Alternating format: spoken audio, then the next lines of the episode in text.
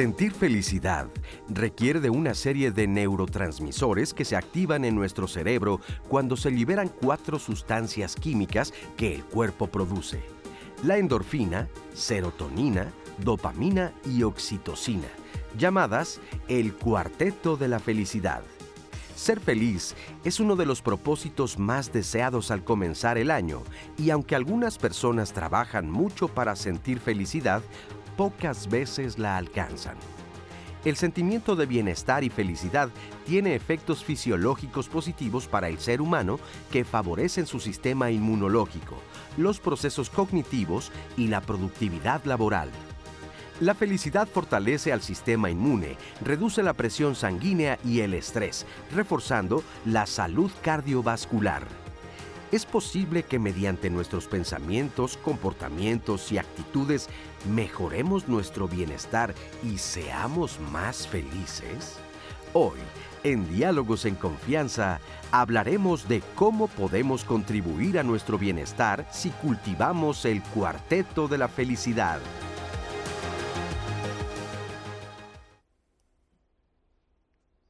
Hola, ¿qué tal? ¿Cómo están? Me da muchísimo gusto saludarlos y bueno, darles la bienvenida a Diálogos en Confianza en este nuevo año. Ya estamos en vivo porque como ustedes saben, pues tenemos eh, algunos programas grabados cuando salimos de vacaciones. Ya estamos de regreso. Nos fuimos de vacaciones y descansamos. Feliz año nuevo a todos, que sea un año extraordinario para todos ustedes, para sus familias, para nosotros aquí en Diálogos, para todo el país, que sea un año extraordinario. Miani.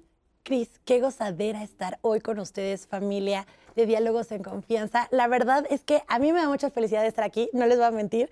Como que eso de regresar a las, de las vacaciones, yo digo, sí, pero a Diálogos sí quiero regresar. Yo ya, ya tengo ganas de la plática y del tema del día de hoy, mi Cris, que está buenísimo, porque justo como a mí me da felicidad, de eso vamos a hablar el día de hoy. Claro, el día de hoy vamos a hablar de cultivar el cuarteto de la felicidad. Y bueno, nos han preguntado mucho en redes de que a qué nos estamos refiriendo con el cuarteto de la felicidad.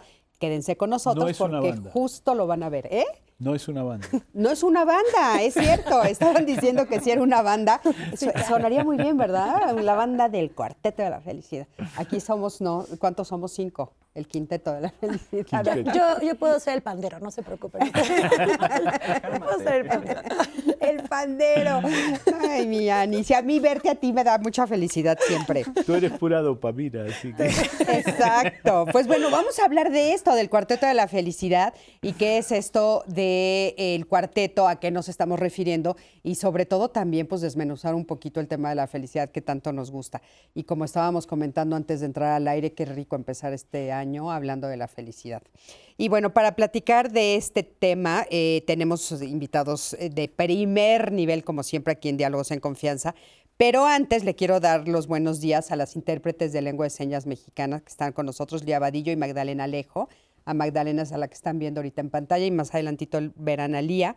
Y bueno, por supuesto, como invitados tenemos el día de hoy a Sara Leo. Ella es maestra en psicología cognitivo-conductual. ¿Cómo estás? Muy bien, muchas gracias. Feliz de estar aquí con ustedes. Bienvenida.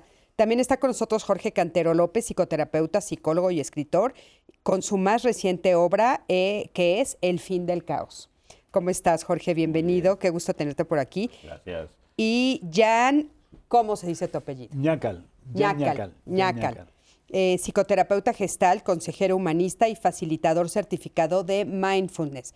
Y por supuesto, mi queridísima Nay, otra vez. Eh, nada más les quería recordar, Cris, que evidentemente este programa se está transmitiendo en todas las plataformas. Ya conocen ustedes la dinámica del programa. Estamos en vivo a través de Facebook, de Twitter, de YouTube y están, por supuesto, la línea telefónica disponible para ustedes durante todo el programa en el 55 51 66 4000. La idea del día de hoy es que tengamos una conversación un diálogo en confianza. Entonces la participación y el programa lo hacemos en conjunto con su participación, la de los especialistas, Cris por supuesto. Entonces vamos a estar conversando para que ustedes estén al tanto y yo voy a estar leyendo todos sus comentarios. Seré la voz de la audiencia el día de hoy con ustedes. Claro que sí. Además de, que, bueno, también pone de su propia cosecha, que siempre es muy interesante oír a mi queridísima Anaí.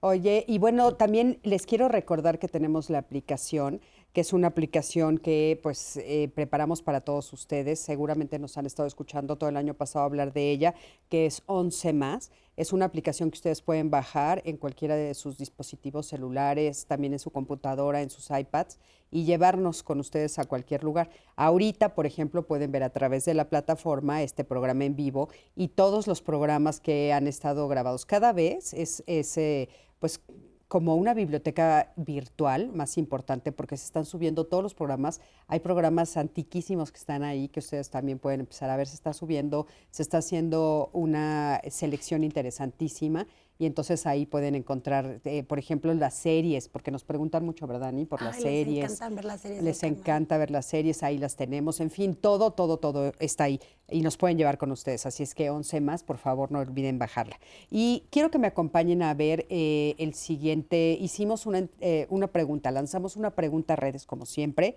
y la pregunta era, ¿qué haces para sentirte bien? Vamos a ver qué fue lo que nos contestaron las personas. Acompáñame. Al preguntar en nuestras redes sociales, ¿qué haces para sentirte bien? Estos fueron algunos comentarios que recibimos. María Mendoza, abrazar y besar a mi hija. Norma Vázquez, hacer ejercicio y dormir.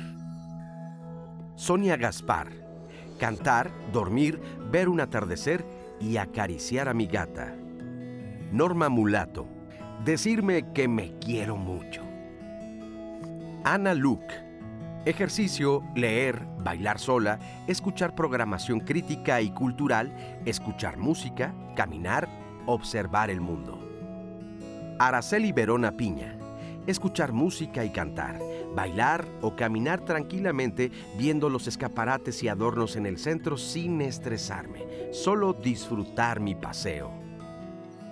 Marcos Mollado Estrada. Trabajar en lo que me gusta y disfrutar la vida. María Luisa Alcántara. Respiro, escucho música y tomo un café caliente. Karina Adriana Luébano Fuentes. Trato de conectarme con mi ser espiritual y lo dejo todo en sus manos. También escucho música que me haga sentir bien.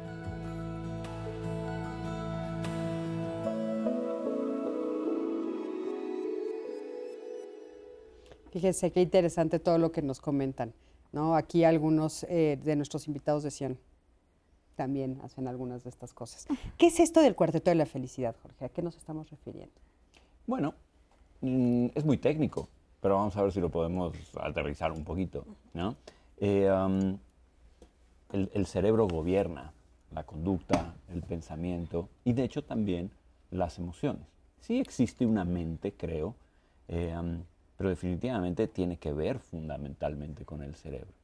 Y cuando hablamos de felicidad, hay una serie de sustancias químicas que en combinación promueven que este estado de bienestar esté más presente.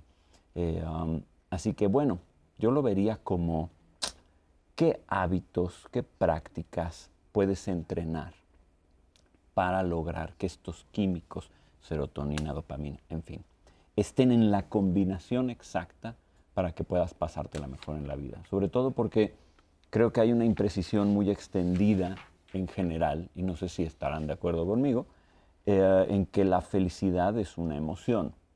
He oído de todo en el viaje de ser psicoterapeuta, que la felicidad no existe, que no es posible, que es un cliché, que es absurdo. Y yo siempre contesto, no, no es cierto, porque, bueno, es que la alegría es una cosa, pero la felicidad es otra. La felicidad es un estado mental, es una forma de ser, y lo entrenas, lo cultivas. Así que... um, O sea, esa que- sería como tu propuesta, que lo entrenas y lo cultivas. Ah, sí, yo creo que- que nos entrenamos para tener mayor predisposición a un estado de ánimo feliz. Pero también me parece que otra imprecisión es creer que felicidad significa que estás todo el tiempo como duende saltarín, brincando por todos lados diciendo, ah, esto es maravilloso y eso no, no se agota nunca. No, no, no, la felicidad es justamente, porque qué fácil es estar contento y alegre cuando todo va bien, ¿no? Pero eso no es felicidad, felicidad sería más bien un estado mental sostenible en el cual incluso cuando las cosas van mal, puedes tener un cierto grado de satisfacción y decir, bien, a pesar de todo, eh, tengo bienestar. Y para eso necesitas entrenar a tu cuerpo, necesitas entrenar eh, tus vínculos sociales que son importantísimos para tener felicidad, necesitas entrenar tus, tus, tus, tus pensamientos. Eh, eh, Es un entrenamiento continuo, en mi Claro, opinión. por supuesto. Sara, eh, ¿tú qué opinas, por ejemplo, de esto que nos está diciendo Jorge? No, bueno, es como más complejo y hay algo que me llamó mucho la atención. Él dice, bueno, en el transcurso de, de todos estos años de ser psicoterapeuta, eh, he oído muchas, muchas versiones, ¿no? Yo ahorita cuando estábamos viendo esto, digo, ahora otra cosa más, ¿no? Un poquito más complejo nos los ponen. Si de por sí pensábamos que la felicidad era inalcanzable, ¿no? Y es como una búsqueda de la felicidad que estamos este, todos en ella y aparte estamos en un momento histórico en el que se ha vuelto hasta un objeto, ¿no? O sea, es, es un objeto de compra. Ahora nos dicen que también los químicos, ¿no? Ya dices, bueno, pues es inalcanzable nunca, ¿no? O sea, ¿cuándo, ¿cuándo voy a poder, cuándo la voy a entender? ¿Tú qué opinas? Ah, yo creo que, bueno, un- una primera parte es que sí coincido en que socialmente nos enseñan que la felicidad es como el fin a alcanzar siempre. Yo creo que el problema es pensar que es un elemento absoluto, ¿no? Y justo voy trazando mi vida como en niveles, ¿no? Cuando termine mi carrera, entonces voy a ser feliz. No, cuando me case, no cuando tenga hijos, no cuando tenga dinero, cuando tenga un coche, cuando... Ay, Y siempre vamos como aspirando como a un elemento, pero una vez que lo alcanzamos, pues como toda la vida es impermanente, ah, la felicidad también lo es, ¿no? Y el detalle quizás coincido mucho con Jorge, tiene que ver más con el significado, ¿no? Una cosa es el placer, que me sienta bien, que diga, ay, sí, o sea, me vibra el cuerpo y, y quiero bailar, y que, pero pues si es vacío, si no tiene un significado, si no tiene una trascendencia, pues tal vez va a durar mucho menos que, por ejemplo, cuando lo hago acompañada con esa eh, persona que, eh, pues no sé, me siento eh, segura, me siento tranquila, cuando yo puedo compartir, cuando, o sea, es, hay una serie de otros elementos, pues mucho más cognitivos, mucho más basados, por ejemplo, en valores, donde esa felicidad se vuelve más bien sostenible, ¿no? Sí creo que es difícil, difícil pensar una vida feliz, donde la pensamos libre de sufrimiento y esas cosas no son posibles. Claro. Y quizás ahí es donde nos atoramos un poco, porque nos pasamos mucho más tiempo rechazando el sufrimiento cuando en realidad hasta eso es parte de la felicidad. ¿no? Entonces, quizás aprender a transitarlo pues sería un primer eh, paso, ¿no? En vez de repelerlo y solo querer esa, eh, esa euforia, ¿no? Esa, esa emoción así como, como vibrante e idealizada. Jan, ¿qué nos puedes decir? A mí me da mucho gusto escuchar lo que decía la gente, ¿no? Este, yo creo que tú hablabas de niveles en un promo, ¿no? Y, y efectivamente yo creo que hay niveles. En un nivel, y que es muy importante, yo creo que todo lo que dijeron estoy absolutamente de acuerdo, ¿no? Yo creo que el problema es que se nos escapa la palabra cultivar, ¿no? Es decir, yo sé que tengo que dar abrazos, la gente lo sabe, la neurociencia lo confirma. Y este cuarteto, ¿no? Este activa la dopamina, no es complicado, ¿no? O sea, es dar abrazos, ¿no? Pero no solamente, claro, pero sobre todo esto que menciona Sara, es decir, yo no puedo estar dando abrazos toda la vida, ¿no? A mí me da gusto escucharte hace un rato esta dopamina, que te- este entusiasmo que tú generas, ¿no? Pero estás de acuerdo que no puedes vivir en ese estado, ¿no? De, oh, esto va a estar bien, oh, esto va a estar bien, oh, eso ayuda, ayuda a pensar de que esto va a estar bien, este programa va a salir bien, ¿no? Va a estar bonito, estamos al aire, digo, este, el primero en vivo, ¿no? Eh, eh, año nuevo, feliz año, todo eso ayuda, pero se nos olvida que en esta vida también existe el sufrimiento y que en esta vida hace falta cultivar, y tú usaste, si no me equivoco, la palabra entrenarse, ¿no? Sí. Que es una palabra que para mí es mi leitmotiv, ¿no? O sea, yo me levanto con, con la tra- tratando de tener la conciencia que hay que entrenarse. ¿no? Entonces, el problema es lo instantáneo, es lo permanente. Tienes que estar sonriendo, tienes que estar feliz. ¿no? Entonces, bueno, ya hablaremos de estudios al respecto. Oye, dijiste, me, me gustó mucho lo que escuché que decían eh, las personas a las que les hicimos la pregunta. ¿Qué fue lo que te gustó de ahí? Hacer ejercicio, quererme a mí mismo. eh, tener una vida espiritual, eh, abrazar, ¿no? Todas esas cosas, quererme, abrazar, hacer ejercicio. Eh, hacer ejercicio yo creo que no cabe duda de que hace bien, ¿no? El, el tema es hacerlo, el tema es ser constante, el tema es verte como alguien que se cultiva, ¿no? Sí, eh, dices que, por ejemplo, los abrazos y dices que ya está comprobado que sí producen dopamina. Claro. Este, ¿Nos claro. puedes a- eh, ampliar un poquito ese Sí, eso? por supuesto. Nosotros somos mamíferos, ¿no? Somos mamíferos, somos eh, seres vinculares. Nos demoramos 40 años en ser autosuficientes, ¿no? o algo así. O ¿no? más. La jirafa nace y camina, ¿no? La jirafita, a mí me encanta ver cómo caen las jirafitas, ¿no? Y caminan. Y entonces nosotros necesitamos el abrazo de la mamá, ¿no? Y, y- y lo necesitamos durante 40 años, ¿no? Para, para cargarnos. O más. de- O más. o más, Las dos ¿verdad? o Nunca más. suficiente. para cargarnos de vinculación, ¿no? Entonces somos vinculares. Y eso es oxitocina, es contacto, ¿no?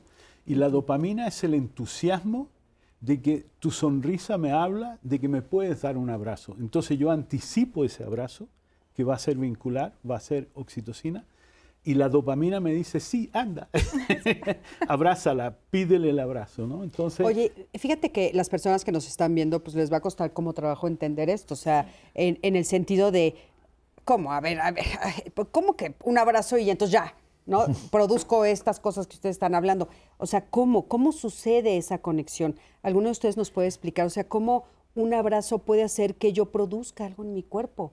O sea, que mi cuerpo produzca algo. Claro, por supuesto. Este, eh, cuando yo era bebé, ¿no? Mi mamá me abrazaba. Y entonces da, da una impronta, da una huella, me deja una huella de, de- de sentirme bien, de sentirme nutrido. ¿no? El problema es que no tengo la conciencia de cultivarme y entonces ando buscando abrazos con las personas equivocadas. Y es ahí donde el asunto se complica. ¿no? Sí, pues. O me quedo enganchado en que no existe el... Es decir, en otras palabras, aceptar el sufrimiento es aceptar que no voy a abrazar a toda la gente. No toda la gente me va a abrazar, ¿no? Entonces los que somos sensibles nos duele el rechazo, ¿no? Entonces es abrazar y aceptar que otros no te van a abrazar. Quizás ahí me atrevería, perdón, No, a, a una forma en la que en la que yo se lo explico, tal vez más coloquialmente a, a mis pacientes. Cada conducta que nosotros realicemos, nosotros somos eh, elementos pensamiento, emoción y conducta siempre. Siempre están en juego todo lo que yo hago, cada instante de mi vida, están involucrados esos tres elementos. Las conductas, al final del día, pues lanzan eh, señales a mi cerebro y mi cerebro se ilumina, ¿no? O sea, dependiendo de la conducta que yo realice, a la intención, hay otros eh, factores, pues voy encendiendo diferentes áreas eh, de mi cerebro. Hay un área donde nosotros la vamos a encender, por ejemplo, abrazar a alguien enciende un área de placer, ¿no? Y, y justo se liberan estas sustancias de las que estamos hablando. Por ejemplo, si yo abrazo a alguien, pero tengo una intención, o sea, le llaman hipocresía, lo abrazo como con una emoción de desagrado, no se enciende un área de placer, en realidad se enciende un área de sufrimiento. Y libero, pues, sí, dopamina, pero también eh, libero, por ejemplo, cortisol. Entonces, mi cerebro todo el tiempo está en movimiento, todo el tiempo. O sea, el que yo haga esto, yo ya le mandé una señal y ya, si, yo, si viéramos como un escáner de nuestro cerebro, veríamos que diferentes áreas se están iluminando un área de lenguaje porque estoy hablando, un área visual, o sea, todo, todo el tiempo está en movimiento. Oye, y ahorita pusiste un ejemplo de, o sea, si yo abrazo, abrazo de manera hipócrita, ¿no? Entonces no se prende este, esta parte de mi cerebro del placer. Entonces yo no estoy sintiendo placer al abrazar. La persona a la que abracé de manera hipócrita, a esa persona, ¿qué le pasa? Pues también lo puede percibir. Si es alguien como muy, Muy eh, pues sí, pues muy perceptivo, o sea, te puedes dar cuenta, ¿no? O sea, o por ejemplo, a veces nosotros podemos hacer malas interpretaciones, ¿no? Está como esos memes de te estoy viendo y te vi feo y es, ah, no, es que yo no alcanzaba a ver, pero la otra persona piensa que lo es- me estaba viendo feo, entonces yo ya empecé a sufrir por una interpretación de una escena, ¿no? Y mi cerebro se encendió y liberó entre muchas otras sustancias. Cuando las emociones no son eh, agradables, lo que más se libera es cortisol. Entonces, cuando son más agradables las emociones, porque no nada más eh, eh, tenemos eh, elementos, por ejemplo, de alegría, podemos tener pues también nostalgia, algunos elementos que se van por ahí mezclando, no, no es como solo un Sí. movimiento plano. Sí, hemos hablado muchas veces aquí de que las emociones son fluctuantes, habitan todas juntas. Jorge, ¿querías decir algo? Lo que me llama mucho la atención es la paradoja inherente en el tema del cerebro, porque la realidad del asunto es que al cerebro como tal no le interesa que seamos felices. O sea, no tiene ningún interés en particular. A tu cerebro le interesa que sobrevivas. Y si dentro de sobrevivir después está ya la posibilidad de prosperar, ah, bueno. Pero recuerdo un amigo muy querido que tiene una frase que me encanta. Dice, nadie puede hacer filosofía cuando tiene hambre, ¿no? Y es que ser felices requiere mucha filosofía. Por eso hablo de entrenamiento y de cultivar. Para nuestro cerebro es muchísimo más fácil acceder a emociones que llamaríamos negativas. Es muchísimo más fácil eh, predisponerse hacia la angustia, hacia el futuro, hacia pensar que todo va a ser difícil y peor. Tenemos un sesgo definitivo hacia la negatividad. ¿Por qué? Porque para el cerebro esto significa proteger nuestra vida. La felicidad es un fenómeno que es relevante hace muy poquito tiempo, es relevante hace unos cuantos cientos de años. Ver, en la Jorge. antigüedad no nos interesaba ser felices. Perdón, perdón que te interrumpa. Nada No, más quiero aclarar esto que dices porque creo que para el público es así como, a ver, eh, o sea, ¿por qué, ¿por qué nos vamos a lo negativo? O sea, ¿por qué, por qué dices que el cerebro, Mm. o sea, ¿por qué tenemos esta, esta, y si es cierto, lo vemos, es muy común, Sí. ¿por qué? ¿Qué nos pasa? O sea, si estamos en la búsqueda de la felicidad y lo que queremos es ser felices y nos hace bien y nos produce estas sustancias de las que estamos hablando, y la otra, por lo que estoy entendiendo que ustedes están comentando, es el cortisol, que es la contraria, ¿no? Mm. Sí. ¿Y, ¿Y por qué me voy para allá como de manera automática como ser humano? ¿Por qué? El cerebro asume que es más práctico y más eficiente. Si al cerebro lo que le interesa es que sobrevivas, entonces lo que le interesa es que estés alerta y al pendiente de tu entorno y que estés preocupado por todo lo que pueda amenazar tu vida y hacerte daño, ¿no? Entonces... ¿Y la es- es- felicidad nos tendría vulnerables? Por eso... no necesariamente, y eso es a lo que me refería con que la felicidad como tal es un fenómeno reciente. A ver, al ser humano le ha interesado desde el principio de su historia prosperar. Y justamente una de las formas más efectivas de prosperar es vincularnos. Somos un animal poderosamente social. Prosperamos, crecemos y nos sentimos mejor cuando estamos en grupo y cuando hay amor entre nosotros. El amor es un fenómeno mucho más antiguo que la felicidad. Entonces, si revisamos textos como por ejemplo los griegos antiguos, ahí no aparece la palabra felicidad, no les interesaba, lo que les interesaba era la vida bien vivida. Como el bienestar. les- sí, claro, les interesaba que la gente tuviera virtud, les interesaba que la gente cumpliera con su deber, que la gente se interesara en la polis, en el grupo y que tuviéramos vínculos fuertes. Y curiosamente eso generaba una cosa que ellos llamaban eudaimonía, es decir, la vida bien vivida, que ahora traducimos libremente como, ah, eudaimonía, felicidad. No, eudaimonía lo que significa es la vida bien vivida. Lo que ocurre aquí es que cuando tú cultivas hábitos que te acercan a la gente que quieres, te ayudan a cumplir con tu propósito de vida y tu sentido, sientes que tienes un lugar en el mundo, sientes que todo va bien porque tienes salud, porque tu cuerpo funciona. Ah, deriva la felicidad. No fue algo que buscaste, fue algo que ocurrió. Pero ya lo decías hace rato, hace algunos años se nos ocurrió que era una buena idea empaquetarla, ¿no? Aislarla y empaquetarla y decir, ah, la felicidad solita como objetivo es algo que puedes lograr. Y ahí estamos devanándonos los sesos decenas de años pensando que efectivamente es un objetivo particular, cuando en realidad para llegar a ella haces un rodeo. Oye, Jorge, en esto que nos estás describiendo, que sí, me parece muy interesante porque es cierto, esta, ma- más bien tendría que ser la búsqueda del bienestar. En, en- cuando, cuando yo logro domarme, como, ¿no? O entrenarme, o, o regularme, o todo- todas estas frases que ustedes han ut- utilizado, eh, entonces también produzco estas cuatro sustancias. Por supuesto, porque el- el- la evolución, diría yo, o- esto es una metáfora, ¿eh? no, no te lo tomen literal, la evolución en su inteligencia eh, puso los elementos ahí en nuestro cuerpo para dirigirnos a los lugares apropiados. Si tú resuelves ciertos problemas y entonces puedes empezar a apostar hacia la prosperidad y el bienestar, esas sustancias se van a activar para seguirte motivando a ir para allá. Fíjate qué interesante lo que acabas de decir, porque entonces, si, si buscamos la felicidad que es momentánea, entonces esas, esas cuatro sustancias aparecen de manera momentánea, pero si yo lo que busco es el bienestar, entonces van a ser más permanentes. Fíjense qué interesante, o sea, entonces tendríamos que buscar más bien o entrenarnos en el bienestar, no estar buscando la felicidad como un elemento Sí, grosso aislado. modo, Mi sí. Ani, perdón, yo no te dejé No. leer. Estuvo Preguntas rapidísimas. ¿Felicidad es igual a sentirse tranquilo? ¿Uno está o se siente feliz? Vamos a una pausa y regresamos a responder estas preguntas.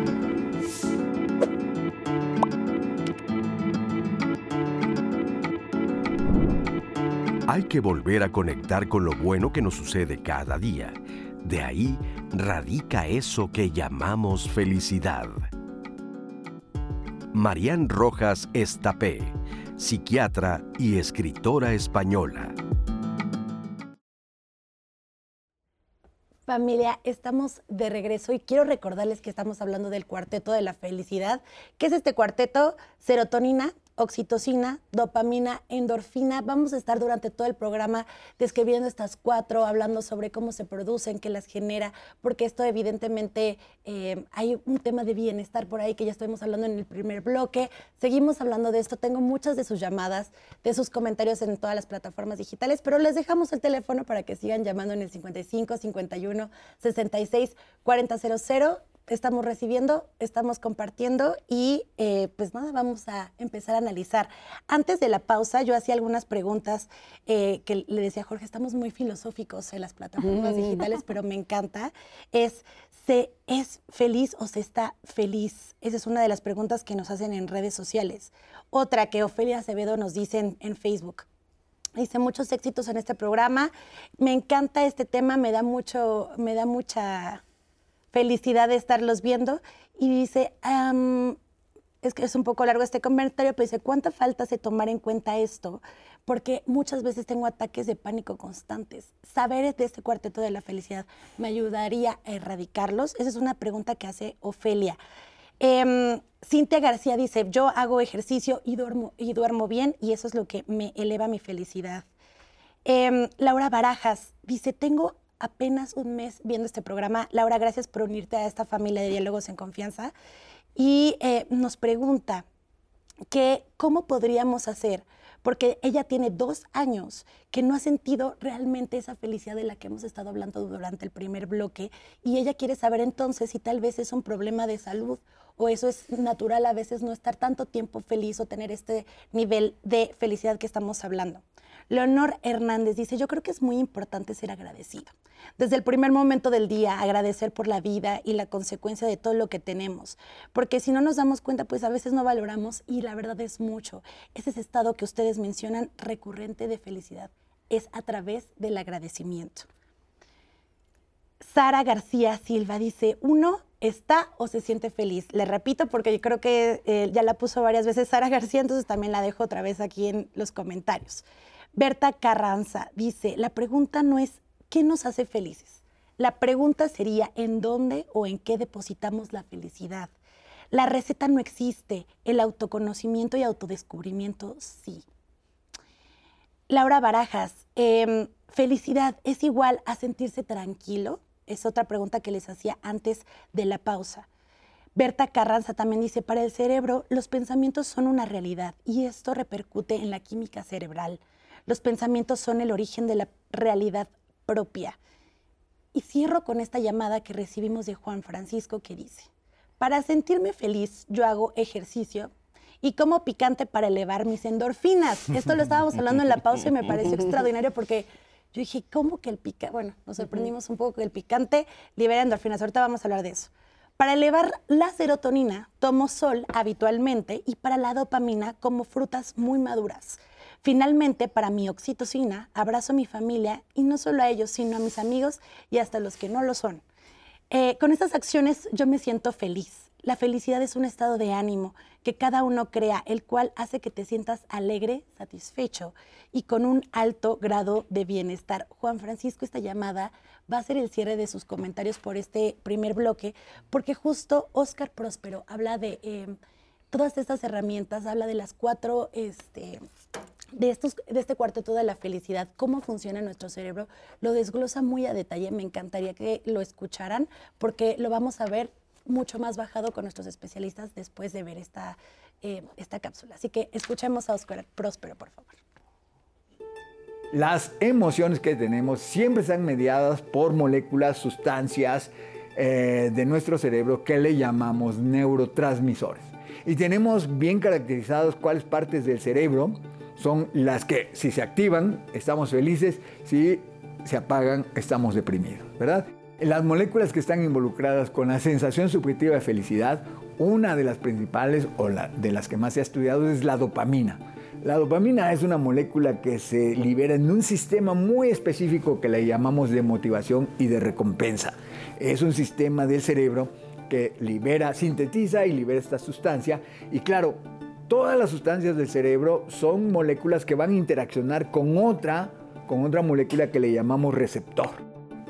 Entonces, ahí tenemos dopamina. cada vez que liberamos dopamina, nos sentimos bien. Conforme más dopamina liberemos, nos sentimos mejor. Hay otra molécula que se estudia y que es la serotonina. La serotonina nos da una sensación de misticismo y espiritualidad. Nos da una sensación de, amistad, de cariño a los amigos, a las amigas, ¿verdad? Este, o ese sentimiento de amor filial. La oxitocina es, una, es, una, es un neurotransmisor que también funciona como una hormona. ¿Cuándo se va a liberar como neurotransmisor? Ah, pues veo a, a, mis amigos, veo a mi mamá, veo a mi papá, veo a mi familia, ¿verdad? Fortalece ese vínculo que le llamamos apego, ¿verdad? Aquí no hay así que, me caes bien y por eso eres mi amigo, sino esa emoción que permite que todo el grupo se, mantenga junto. Eso sería oxitocina. Y cuando hablamos de endorfinas, endorfinas van directamente a una sensación subjetiva de, gusto, de placer. También están activando este sistema de motivación y recompensa. Fíjense, todo lo que facilita la, la sensación subjetiva de felicidad va finalmente a activar a este sistema. No me voy a quedar sin mencionar otro sistema que nosotros estudiamos más, más intensamente en este laboratorio y es el de las, los endocannabinoides. Eso quiere decir como marihuanas endógenas que inciden sobre este sistema de motivación y recompensa y facilitan la sensación subjetiva de felicidad. Muchísimas gracias. Eh, Jorge, eh, qué, fue eso último que, él dijo? ¿Los endocannabinoides? Mentiría si te dijera que lo entiendo bien, así que preferiría esa pregunta pasarla porque no quiero desinformar al público. Me, da me hace mucha gracia porque sí está ahí, sí conozco sobre el tema, pero no que quiero... Están relacionados con el dolor, ¿no? Es, es cancelar el dolor.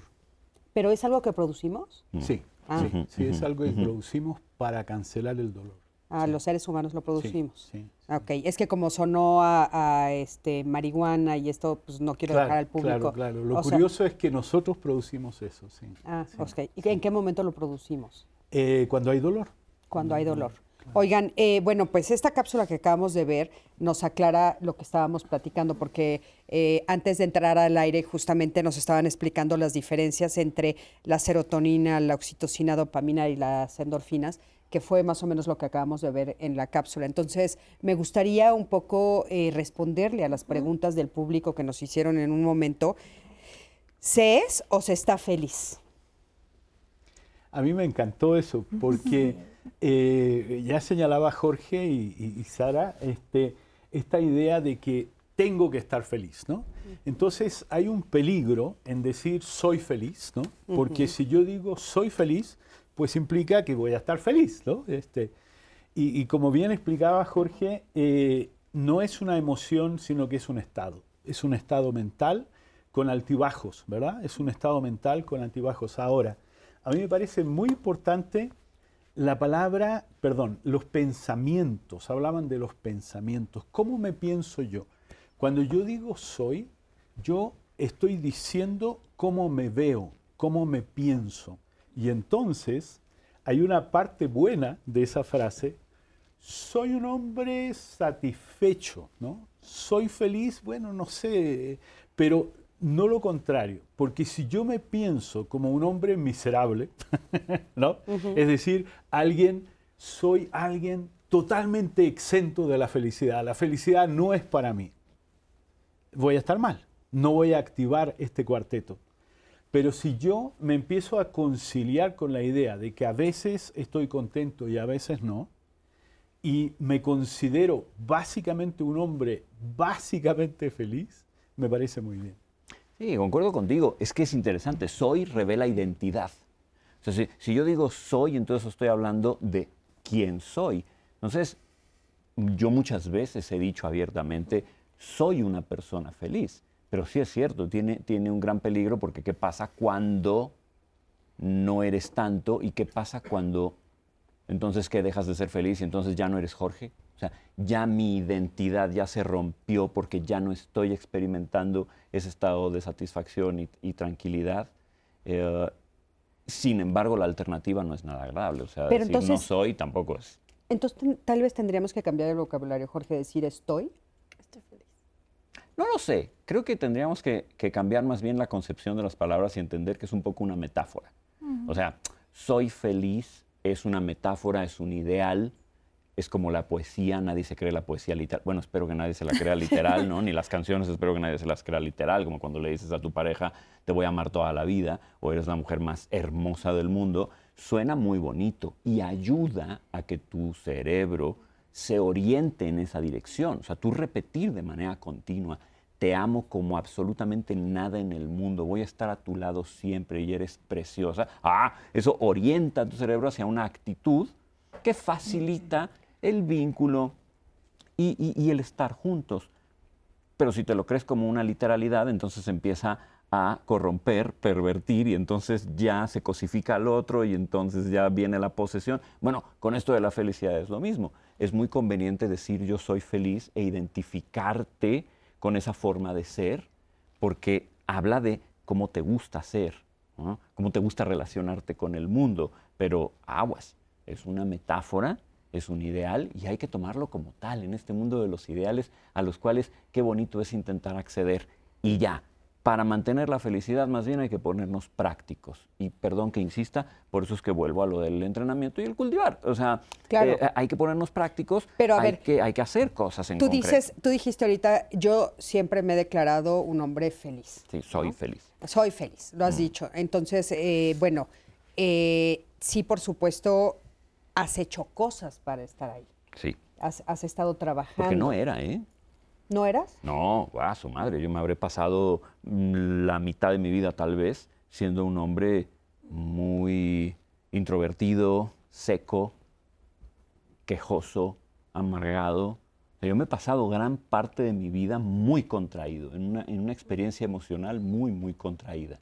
Cambiaron cosas afortunadamente en mi vida. Me di cuenta de que no me gustaba estar ahí y bendita psicoterapia, bendita psiquiatría, bendito enamoramiento y mi vida de pareja, que tú sabes que es probablemente el punto fundamental de, mi vida, es la fuente fundamental de alegría de mi vida. Eh, benditos perros, bendito trabajo, benditos libros, y estar ahí, pero si no, creo que ni siquiera estaría aquí sentado contigo hablando de esto. ¿eh? Claro, o sea, construiste todo esto que hoy te para en otro lugar y además dijiste algo muy importante que es cambiar la concepción de ti mismo. Sí. Ok, Sara, ¿tú qué nos puedes decir? Ah, bueno, con esta idea de ser o estar feliz, eh, creo que el problema con el declararnos como soy una persona feliz nos lo vuelve un elemento descriptivo. Eh, y pues no se nos cae el telón cuando de pronto no estoy en el mejor momento de mi vida. Perdí a alguien, murió eh, mi papá, me peleé con mi pareja, este, me robaron el coche. O sea, no voy a estar feliz. O sea, no, no, no, tal vez en ese momento sí, lo, me voy a pensar como soy una persona miserable, ¿no? Todo me pasa. Y entonces de pronto decir, pues entonces que ya no eres feliz, ¿no? Lo vas a hacer cuando la circunstancia y la situación también te coloque ahí. Creo que eh, lo importante también está justo en esa parte más bien activa, ¿no? O sea, Jorge decía, se construye, claro, pues es que es un estado impermanente donde nosotros también, con nuestro comportamiento, nuestras actitudes, con todas las herramientas que nosotros vamos adquiriendo, pues podemos irla potenciando. Pero ojo, nuestra realidad no es un, no se mide en absolutos, ¿no? Nadie, o sea, quien nos diga que es 100% feliz nos está mintiendo. Oye, ahorita que dices esto de se construye, eh, a mí me, me brinca una duda. O sea, cuando yo construyo algo, por ejemplo, mi casa, ¿no? Se construye. La idea de construcción llega a un momento de finalización, ¿no? Entonces, no tendríamos que cambiar el- el- la forma, la narrativa, y que no fuera construcción, sino más bien como estar siendo, pero no construyendo, sino, no sé, hay, no sé. Hay una frase que me encanta que dice que el día que nosotros nos concibamos como una obra en, permanente construcción, quizás eh, se vuelva más sencillo, porque justo coincido, eh, pensarnos como un elemento otra vez absoluto, o sea, yo me construyo para llegar al final. Exacto. Y es, pues, o sea, podríamos pensarlo al final de la vida, pero justo hace ratito les decía, bueno, pues cuando nosotros trazamos la vida en niveles, cuando yo tenga esto, entonces ya, ya me voy a sentir Sí. pleno, ya alcancé la felicidad absoluta y es, mm, no. Es un poco eh, esta famosísima canción de los Beatles, ¿no? De la vida es lo que está sucediendo mientras tú estás haciendo Otros planes, ¿no? Otros Sí, planes, sí, sí. que me encanta. Yo tengo en mi, en mi baño, pegué una frase que dice, esta es la vida, ¿no? Esta, o sea, no, no, no aquella, no la que va a seguir más adelante, no. O sea, entonces sí, creo que tendríamos que cambiar la narrativa de construir la felicidad, sino más bien es irla viviendo. No sé, ¿eh? No sé, estoy eh, filosofando con ustedes. A me ver, gusta irla viviendo. Eh, yo cuando también me identifiqué mucho con lo que dijiste, Jorge, de haber pasado, ¿no? Este, por ser un quejoso y tal vez la psicología humanista, por nombrar algo, ¿no? Este, y cuando me enfrento con la psicología humanista surge la palabra proceso. Yo terminé un semestre este, yo por eso amo la con esa humanista. frase, ¿no? Soy proceso, soy proceso. Y así rápido, eh, quiero como mencionar algo, más bien agregar algo a, a algo que se ha mencionado, que es el cerebro está para sobrevivir, ¿no? Eh, y entonces debemos reconciliarnos con la evolución, ¿no? Porque buscamos la felicidad, pero yo digo lo siguiente, imagínense en la época en que éramos cromañones, ¿no? Estábamos ahí los cromañoncitos en la cueva, ¿no? Y entonces el cromañón sale de la cueva, ¿no? En la mañana, mira el sol y dice, ¡ah! Bueno, a ese se lo comió el tigre. A ese, ese no sobrevivió. Ese no es nuestro ancestro, ¿no? Claro. Nuestro ancestro es el que salía así, ¿no? Salía nerviosito. O sea, nosotros somos hijos, ¿no? De simios nerviositos, porque esos son los que sobrevivieron, ¿no? Entonces, hay- Cuidadosos. Hay, cuidadosos. Alertas. El autocuidado, ¿no? El Claro. autocuidado. Por eso que hablar solo de la felicidad nos limita, ¿no? Eh, ya avanzamos al hablar de estados, no siempre, sufrimiento, eh, cultivarse, ¿no? Y, y yo diría reconciliarse con esto de la evolución, sobrevivir. Está bien, eh, simplemente estoy sobreviviendo comiéndome mi desayuno, ya. Y, y por último, la satisfacción, ¿no? Soy, soy feliz, no soy feliz. Soy un hombre, soy una persona que tiene acceso a la satisfacción. ¿no? Es decir, si yo hago algo, me voy a satisfacer. Esa confianza. Entonces yo diría, soy la confianza de que puedo llegar a satisfacerme, pero hay que chambear. Y de que, y de que sí lo logro en De que muchos sí lo voy a momentos. lograr, de que sí lo voy a lograr. Es Sí, una que frase sí lo estoy logrando en muchos momentos, ¿no? Ah. que me parece súper interesante para poner este comentario que nos deja eh, Edmundo Camacho. Y nos dice, si no tengo amigos que abrazar, no tengo esposa, yo no tengo esa, esa relación amorosa, no tengo dinero y mi salud cojea, ¿cómo tengo ese cuarteto? Y es que eso es algo que quería decir hace, hace ratito porque me parece fundamental y, y- y es importante no mandarle también al público, no- que no lo estamos haciendo, ¿eh? pero justamente eso es lo que quiero, que no le mandemos un mensaje equivocado. Sí, tú te pones a cultivar, a hacer ejercicio y todo va a estar bomba, ¿no? No, espérame. O sea, hay muchísima gente que está pasando por un, un momento serio de sufrimiento físico y mental, porque para empezar puede tener un desbalance químico en el cerebro que impide que acceda a este cuarteto neuroquímico. Punto final. Y entonces hay que tratarlo. Y la forma más efectiva de tratarla que yo conozca es mindfulness, meditación y esto, tratamientos psiquiátricos, a los cuales no hay que tenerle miedo cuando hay una situación seria que se necesita. Porque, decirle a una persona, la felicidad es accesible, la puedes tener si te vinculas mejor, la puedes tener si haces ejercicio, si mantienes tu salud, sí, sí, qué padre, pero mi mundo está hecho pedazos, ¿no? Sí, mi mundo está porque, hecho pedazos. Claro, ahorita tú dijiste, este, o sea, el, la montaña de mi felicidad es mi relación de pareja, ¿no? Sí. Este, y bueno, sí, súper respetable y está padrísimo, pero yo creo que eso a ese sentido va, ¿no? O sea, yo creo que no ne- que tenemos que llegar al punto en el que yo no necesito nada más para ser feliz. O sea, no es el otro ni la relación de pareja. Esa es la eudaimonía. Exacto. Exactamente ¿no? eso es, y ¿no? y Está en- dentro. estés donde Mm. estés, do- estés donde estés en la circunstancia que estés, que es lo que nos enseñó. Por eso yo también amo todo, toda la, la psicología humanista, toda esa línea.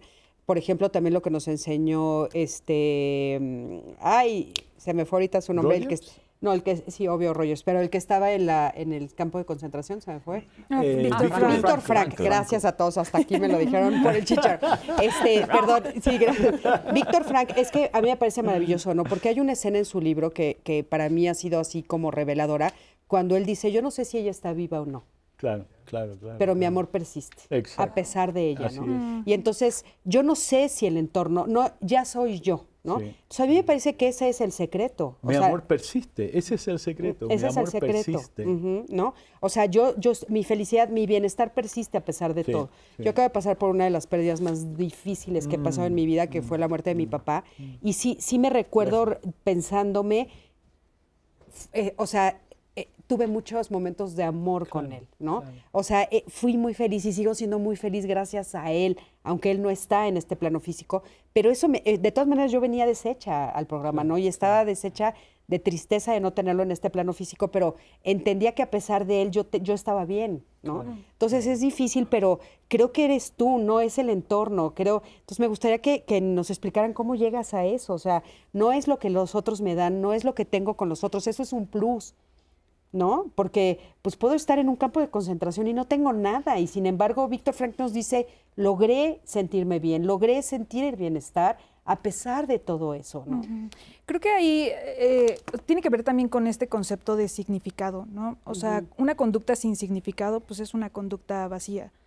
Ah, coincido un poco en que, pues, sobre todo en esos casos donde, pues, yo cacho que en muchos aspectos de mi vida, la parte social, la parte de trabajo, la parte de salud, no va bien, pues siempre hay que acercarse con los especialistas, porque a veces es un poco, pues, esta, esta eh, recomendación muy social de échale ganas, o sea, Ay, tú sí, sonríe, piensa, optimistas, sí, ¿no? piensa bonito y listo, la vida está Y no. resuelta, pero no siempre se puede.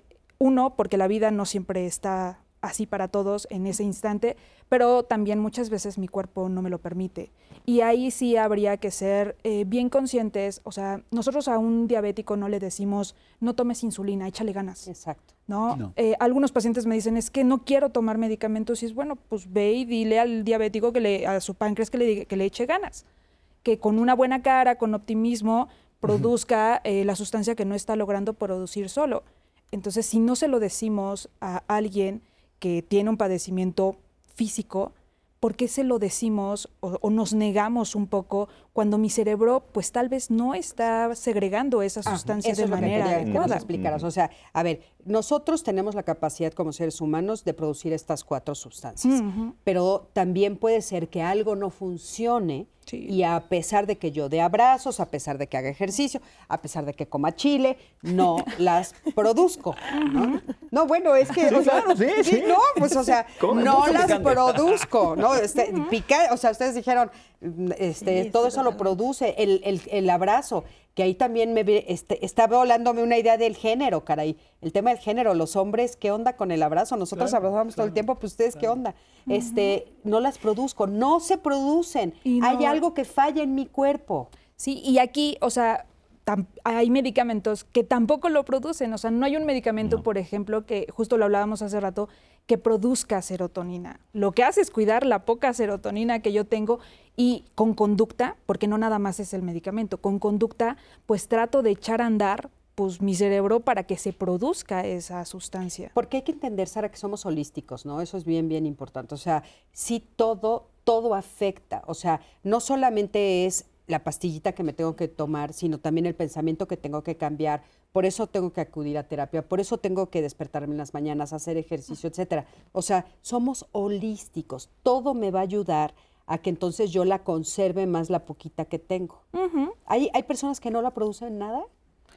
Mm, pues eh, sí hay padecimientos per se, o sea, pero pues generalmente entra la medicina pues más como física, por así decirlo, para que se pueda atender ese elemento. Sara, ah, perdóname, es que nos preguntaban cómo, cómo me doy cuenta que no estoy eh, generando estos, estos cuatro este, neurotransmisores.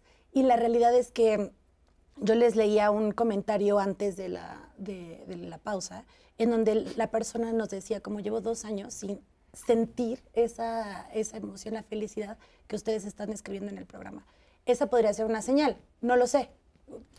Creo que tiene que ver mucho, o sea, hacemos una evaluación, por ejemplo, para determinar si cosas que antes disfrutaba las, o sea, ya no las disfruto igual, justo esta parte de contacto, esta parte pues de acercamiento, quizás eh, eh, metas que tenía, pues ya no están generando como esa emoción de agrado, entonces podría ser un indicador de que más bien, pues por falta de estas sustancias quizás estoy cayendo en estados depresivos. Ok, esa sería una de las... Sería un indicador quizás, o sea, para que nosotros determinemos si, eh, pues sí, o sea, es un, aquí con este ejemplo, o sea, lleva mucho tiempo. Eh, es normal, por ejemplo, después de una pérdida que yo no me sienta pues tan bien, no sé, la Navidad te habrá pasado igual que a mí, que no la pasamos igual con esa ausencia. Pero aún así es como, ay, bueno, pero las luces, pero el pavo, pero, o sea, lo disfruté. Pero ya sé que no es lo mismo, pero lo disfruto. Pero cuando de plano ya no lo siento así, cuando ya no quiero hacerlo, cuando me empiezo a abstraer, cuando empiezo a aislarme, son indicadores, pues, de que, uno, Tal vez lo podemos atender solo con terapia, modificar algunas conductas o irnos a la parte eh, pues de medicamentos. Nos quedamos con esto, vamos a un corte. Quédate con nosotros, estamos en Diálogos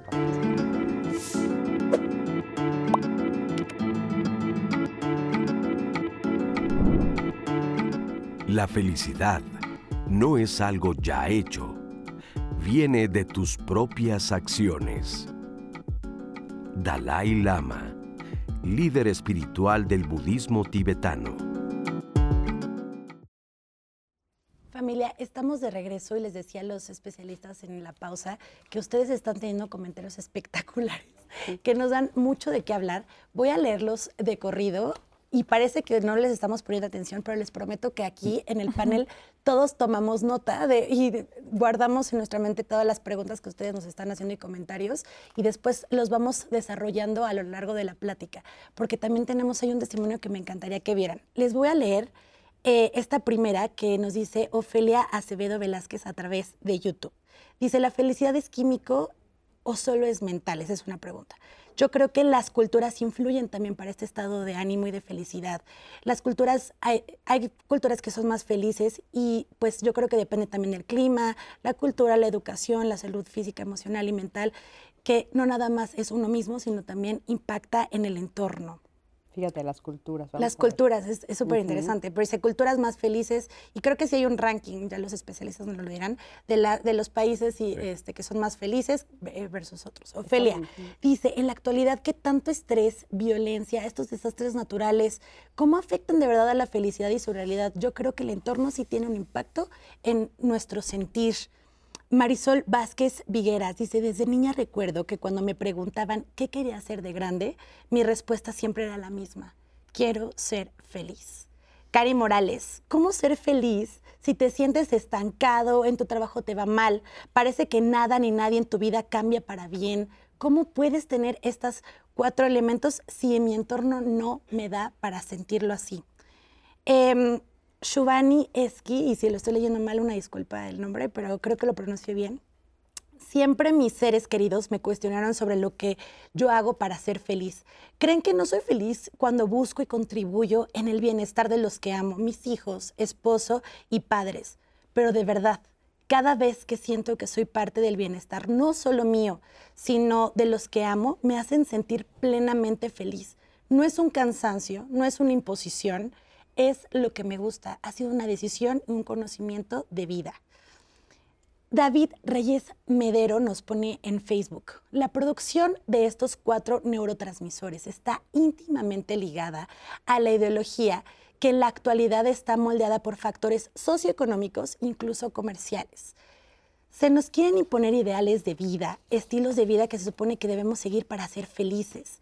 Esto se expresa en redes sociales, en espacios, etcétera, pero se aprende a través también de la familia, de nuestro entorno más cercano. Creo que lo más sensato es regresar a lo simple, a lo fundamental. Respirar, comer, hacer ejercicio, hacer lo que a uno nos gusta, alejarnos de esta ambición y locura, ser humildes y respetuosos y aceptar que hay múltiples caminos de realización personal más allá del ser exitoso económicamente hablando que el entorno nos ha impuesto. David, cierro con este comentario porque me encantaría que después de esto viéramos el testimonio de Anel. Anel específicamente, em, creo que es un ejemplo de ella cómo logró atravesar este entorno que podía ser un poco sinuoso y que sale adelante y cómo ella se, en su descubrimiento, en su caso muy particular de vida, logra encontrar esos momentos de felicidad y ese estado de bienestar que hemos estado hablando durante el programa. Vamos a escuchar a Anel y regresamos al panel. Soy abogada litigante, tengo mucho tiempo litigando. La carga de trabajo y la responsabilidad tan grande que, tenemos en nuestras manos es de suma importancia y es una grande responsabilidad que a mí me llevó a lo largo de estos veintitantos años a un infarto, a una trombosis, síndrome de Kervain, eh, insomnio por más de 20 años de pronto te dejas de cuidar a ti mismo y a tu familia y a tu casa. Es decir, cuidas los intereses de otros, pero a veces te olvidas de los intereses de ti mismo. Y eso va mermando en muchas áreas de tu vida y eso te impacta en la felicidad. Tiene poco empecé con unos talleres dentro de una institución que se llama Desarrollo de la Comunidad AC. Ahí me hicieron comprender que era el cortisol esta sustancia que se eleva cuando el estrés está todo lo que da. Yo con mi, con mi carga de trabajo y mi grande responsabilidad, en lugar de bajarla siempre la subía, entonces estoy siempre en constante estrés. Tener una vida sedentaria, no hacer ejercicio, tener sobrepeso. Tengo una estatura que no, pues no puede pasar el sobrepeso. Yo pesaba 67 kilos. Ahorita estoy trabajando con mi salud, eh, he modificado mi alimentación, ahorita estoy en 55 kilos y eso me da mayor seguridad, me da mayor felicidad por los comentarios que recibo. Pero no solo eso, a partir de que yo empiezo a, estar en estos talleres, me doy cuenta que yo soy mi, máximo recurso y mi recurso inagotable para poder generar esa felicidad. Me doy cuenta que si puedes lograr, lograr ser feliz, aun y cuando todas las áreas de tu vida tengan ese grado de responsabilidad que yo tengo. Cuando nosotros ocupamos el lugar que nos corresponde, de verdad, de verdad, baja el estrés, quitas muchas responsabilidades que no son tuyas y se las cedes a quien le corresponden. Ese tiempo yo lo he ocupado para mi hogar, para mi esposo, para mis clientes, para mis padres, pero sobre todo para mí misma y eso te genera felicidad. Muchísimas gracias, de veras, qué grandioso testimonio. Y hay algo que me gustó mucho que, quiero resaltar, que ella dice, yo tengo un recurso inagotable que soy yo misma. Se me hizo Soy mi máximo recurso. Soy mi máximo recurso. Y claro, en la medida que, que, lo entiendas, pues claro, el recurso se acaba contigo el día que te mueres. ¿no? Pues me parece fantástico esto de soy mi máximo recurso. ¿Qué opinas de lo que... es fantástico y también es fantástico darse cuenta de que a veces no lo soy, ¿no? O sea, el estrés, hablábamos de las exigencias, eh, varios mencionaron la sociedad que te pide, tienes que estar bien, tienes que rendir, tienes que sonreír, y entonces ahora nosotros no queremos, ¿verdad?, decir, tienes que activar los cuatro, ¿no? Tienes que... Que estén al 100. Más encima, tienes que activar los cuatro. Exacto. Entonces, aceptación. Estoy estresado, estoy atravesando un duelo, ¿no? Aceptar. Este no es el momento de sonreír, ¿no? Este no es el momento de estar, ¿no? Y entonces, lo primero, la aceptación, me parece a mí, ¿no? Es decir, el camino para que tú seas tu máximo recurso, primero es aceptar un entorno que puede ser difícil, ¿no? La pandemia, la endemia, este, en fin, ¿no?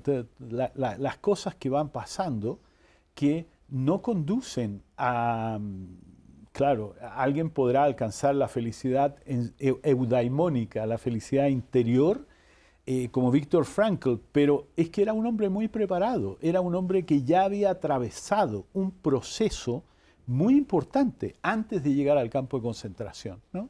Entonces, a veces se olvida eso. O sea, él superó eso, sí, pero lo superó porque tenía un propósito, él tenía un libro sobre esto, ¿no? que estamos hablando. Eh, y, y, en fin, entonces eh, hay un camino, hay un camino. Oye, hay, hay algunas este, preguntas que, que se quedaron aquí, por ejemplo, ¿es químico mental? Eso es una. Y otra, y otra cosa que me parece también interesante, lo del clima, Jorge, porque hemos estado oyendo mucho, también eh, preguntaron ahí, eh, eh, el clima afecta, donde vivimos, la cultura afecta, por ejemplo, estos, estas diferentes cosas. Y hemos estado oyendo ahorita mucho, antes de salir a vacaciones también estuvimos platicando sobre, por ejemplo, la depresión estacional.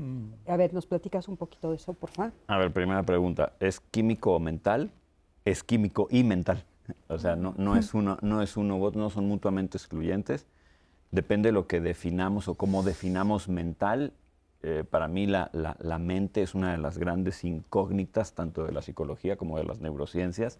No sabemos qué es, no sabemos si existe, tanto así como la conciencia, pero cuando menos a nivel de, de- término, de terminología, pues ahí está, ¿no? Mental es todo esto que tiene que ver con tus actitudes, con los pensamientos de los que te haces consciente, con tu voluntad, con los sentimientos también de los que... O sea, para mí mente está muy relacionado con conciencia, todo aquello de lo que te haces consciente. Y sí, eso influye muchísimo. De hecho, hay una relación bidireccional entre mente y cerebro. La mente influye al cerebro y viceversa, dependiendo de cómo actúan estos procesos mentales. Claro que las conexiones y los centros y esos circuitos del cerebro de los que hablabas que se prenden y se apagan, hay una influencia, pero también viceversa. Lo único que ocurre, y quiero dejarlo al público como muy claro, es que de abajo para arriba, es decir, del cerebro para arriba, es muy rápido y, y- y- y bruto, digámoslo así. ¿no? Si hay un desbalance grave aquí abajo, el efecto sobre la mente va a ser muy palpable, muy rápido y muy radical. El efecto que se produce de aquí arriba para abajo es más lento. Por ejemplo, con la meditación tenemos claridad por múltiples estudios científicos de que en ocho semanas de meditación diaria ya empieza a haber un cambio en el funcionamiento del lóbulo Pero hay que mantenerse meditando. Pero hay que estar meditando todos los días ocho semanas. Si dejas de meditar todos los días ocho semanas, entonces resulta que no es cierto. Una pregunta. La otra. Si dejas de meditar un día, se va para atrás todo. No es tanto así como un día. Pero mantener la vamos, disciplina a lo largo del tiempo. Ajá, el chiste es que Ah, seas constante, constante, constante, constante, ¿no? Eh, ah, ah, ah, diríamos, si dejas de meditar una semana o dos, ya entonces ahí sí ya empieza a valer un poco gorro. Eh, um, Sí, hay que ser constante y disciplinado.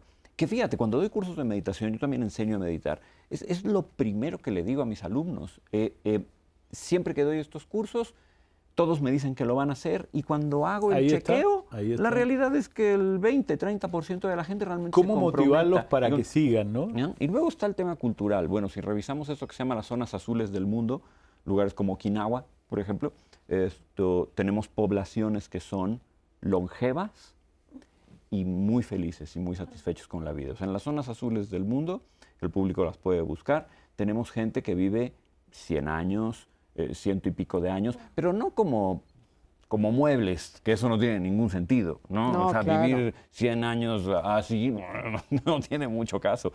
Pero no, con una calidad de vida sobresaliente. Y se ha estudiado por qué.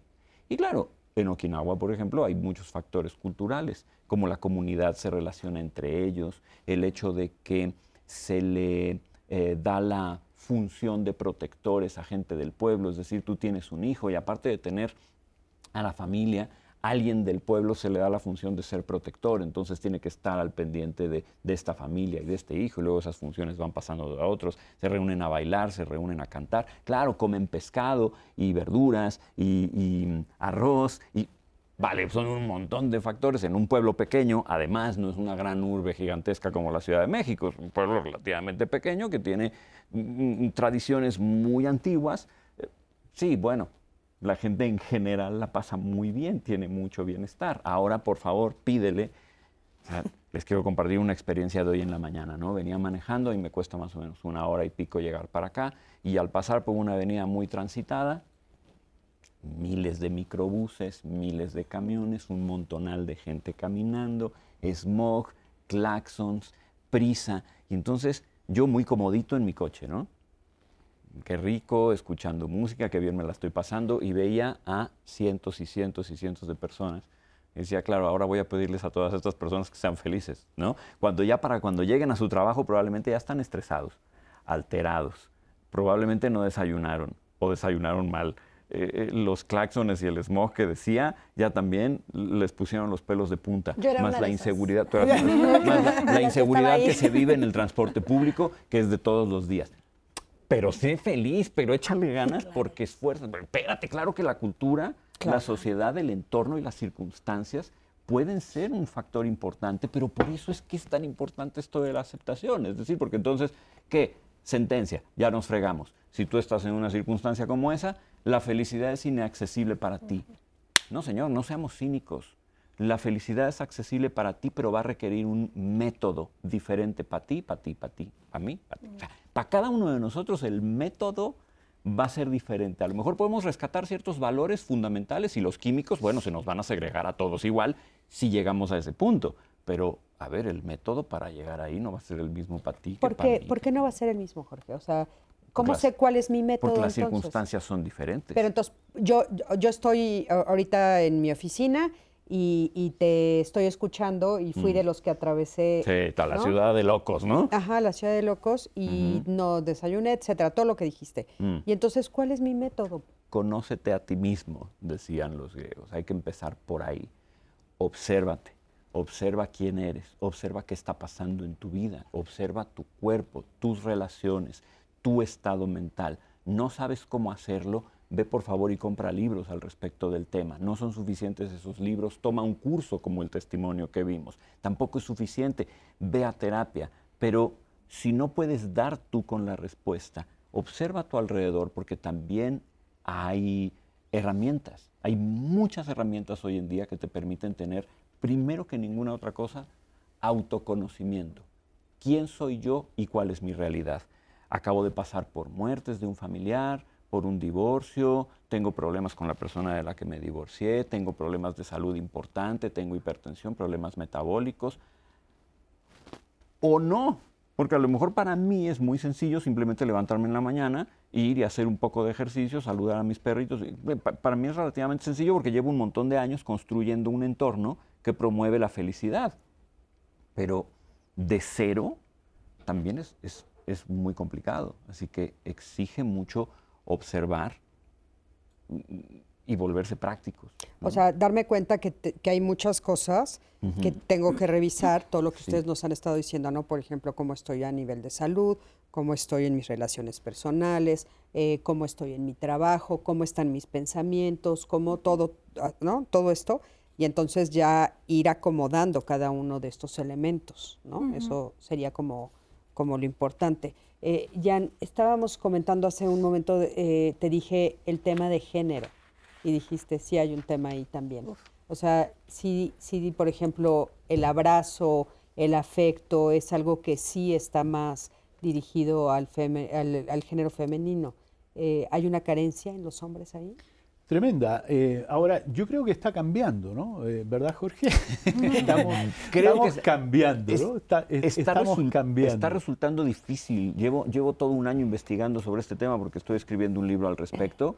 Y, y- y entre los machismos anticuados y los, neo- Eso, y los neomachismos, estamos fregados porque por, un, por todos lados nos empujan. Pero este, sí, sí está cambiando. Estamos sobre todo lo veo mucho en, sí. en el consultorio en gente de generaciones más jóvenes. Para las nuestras, todavía el, el- el- Hay el- resistencia. para el hombre hay mucha resistencia, mucha resistencia.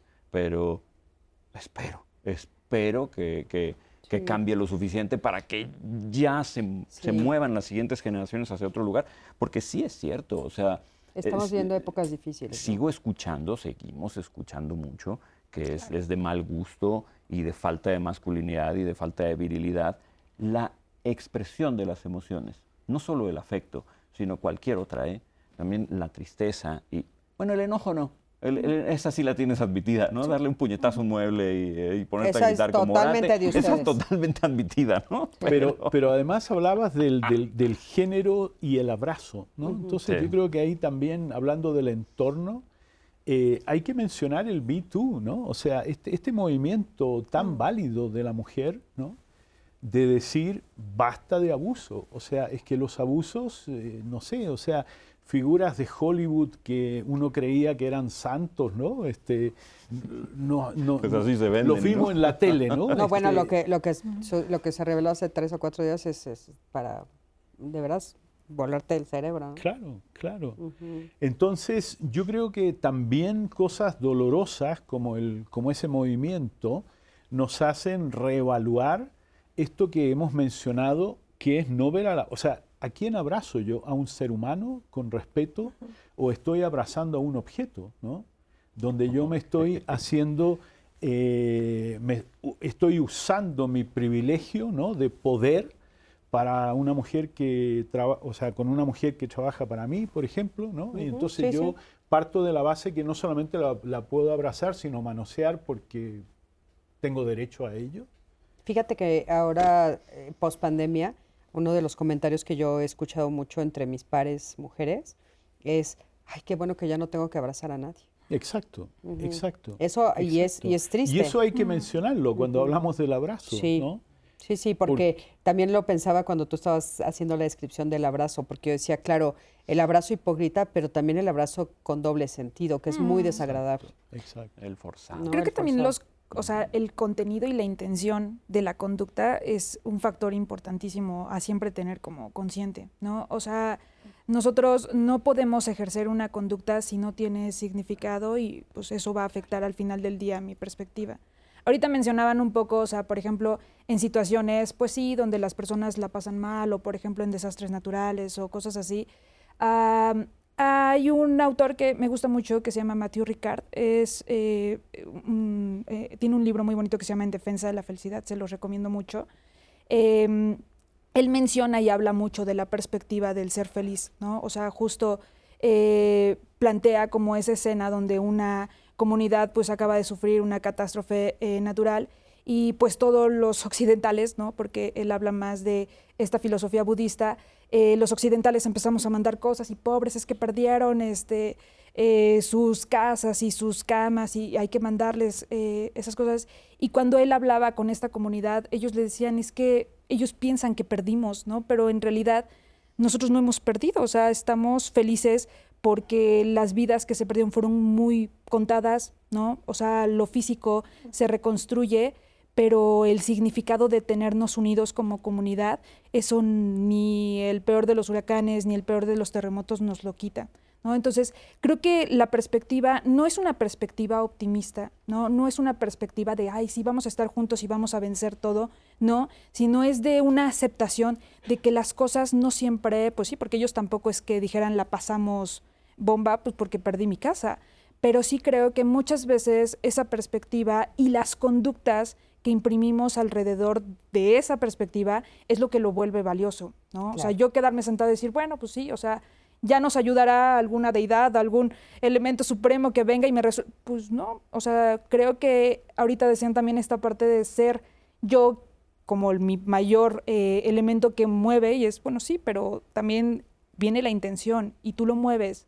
Y si no hay valores en esa conducta, no hay una construcción eh, que me dirija al tipo de vida valiosa que quiero para mí, pues Claro. esa ¿A felicidad qué le es llamamos vacía. valioso y a qué no también, Sara? ¿no? O sea, esto que estás poniendo como ejemplo que es bellísimo es el valor en la persona, en los afectos de la comunidad y en, en- en la confianza de podemos hacerlo y salir adelante. Me hiciste recordar a, a una persona que me contó en Tepoztlán, yo vivo la mitad del tiempo en Tepoztlán, que no tenía cómo hacer su patio, o sea, este, llen- de ponerle piso, ¿no? Y entonces se dedicó a recolectar piedras en su camino todos los días. Pero esto es real, ¿eh? No fue, no es mentira, está ahí. Y este, y ahora tiene un patio. ¿no? Y me encantó su ejemplo, porque no importa cuánto se tardó, ella dijo, voy a hacerlo. Entonces iba, recolectaba una piedra y la ponía. Y al día siguiente otra. Y, y los vecinos ahora dicen, wow, tiene su patio, ¿no? Entonces la capacidad, la confianza y en qué ponemos, ¿no? El, el La voluntad. la voluntad. A ver, Ani. Me gusta poner mantras. ¿Qué tan buenos son para ayudar en el estado de ánimo para crear estas hormonas de felicidad? Esa es una pregunta que nos hace Malú Éxito en Twitter. ¿Por qué cuando somos adultos perdemos la felicidad? Nos pregunta Glory Marzán. Y otra, Bueno. otro, otro comentario que también nos hace el usuario JSCB21 a través de YouTube, dice, ¿podrían dar una opinión sobre este concepto budista de no es más feliz el que más experiencia tiene, sino aquel que menos necesidad tiene de buscar la felicidad? Y me dice, soy Jerónimo Calvillo. Jerónimo, vamos a ir a una pausa rapidísima y regresando vamos a contestar estas tres preguntas que nos hacen ustedes en las redes sociales. Vamos a una pausa.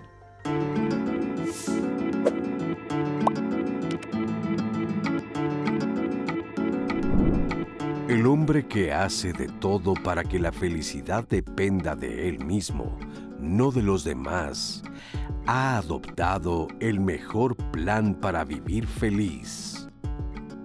Platón, filósofo griego.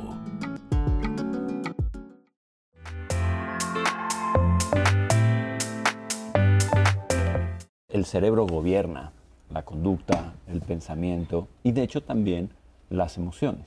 Cuando hablamos de felicidad, hay una serie de sustancias químicas que en combinación promueven que este estado de bienestar esté más presente. Felicidad es un estado mental, es una forma de ser y lo entrenas, lo cultivas. socialmente nos enseñan que la felicidad es como el fin a alcanzar siempre. Voy trazando mi vida como en niveles, ¿no? Cuando termine mi carrera, entonces voy a ser feliz. No, cuando me case, no cuando tenga hijos, no cuando tenga dinero.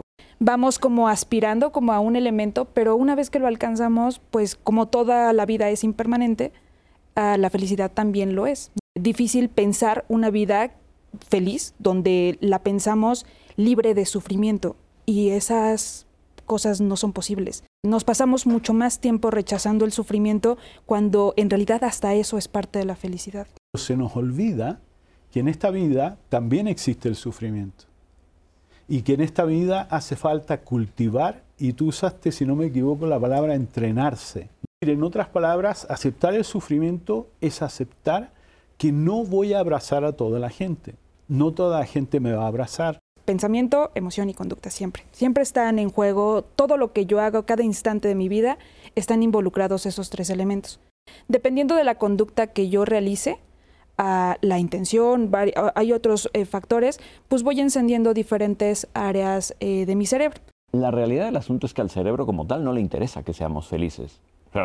No tiene ningún interés en particular. A tu cerebro le interesa que sobrevivas. Si al cerebro lo que le interesa es que sobrevivas, entonces lo que le interesa es que estés alerta y al pendiente de tu entorno. Hay muchas herramientas hoy en día que te permiten tener, primero que ninguna otra cosa, autoconocimiento. ¿Quién soy yo y cuál es mi realidad?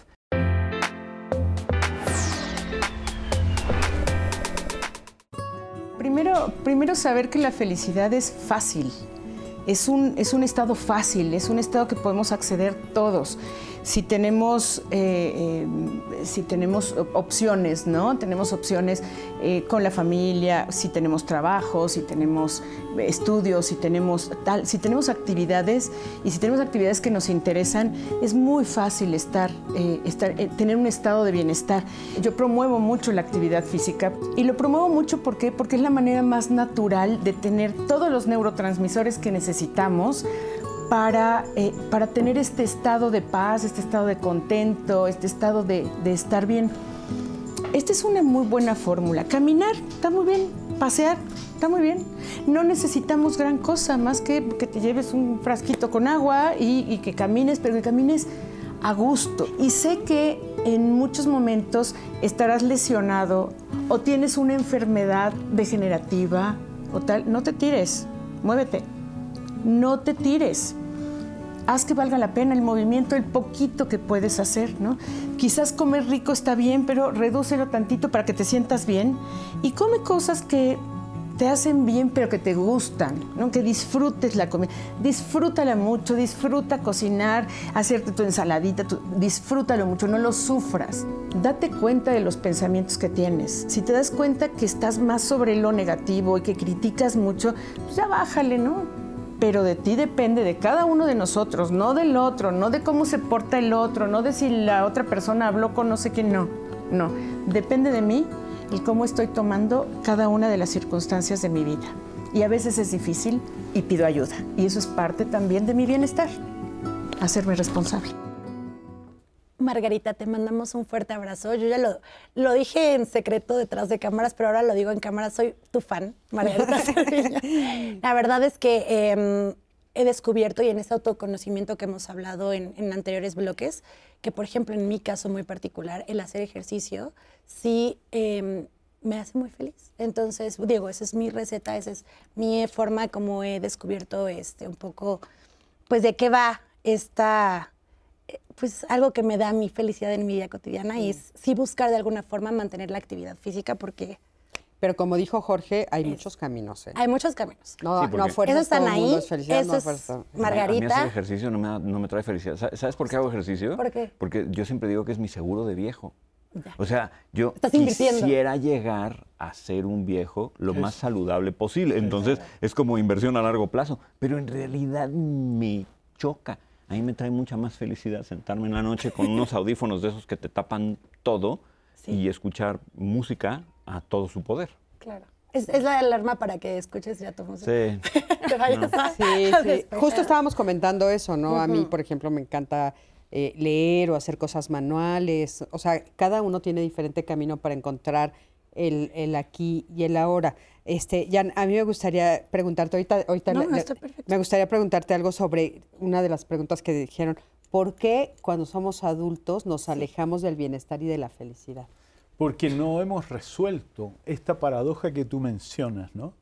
Es decir, hay algo que a mí se me facilita y hay algo que se me dificulta, ¿no?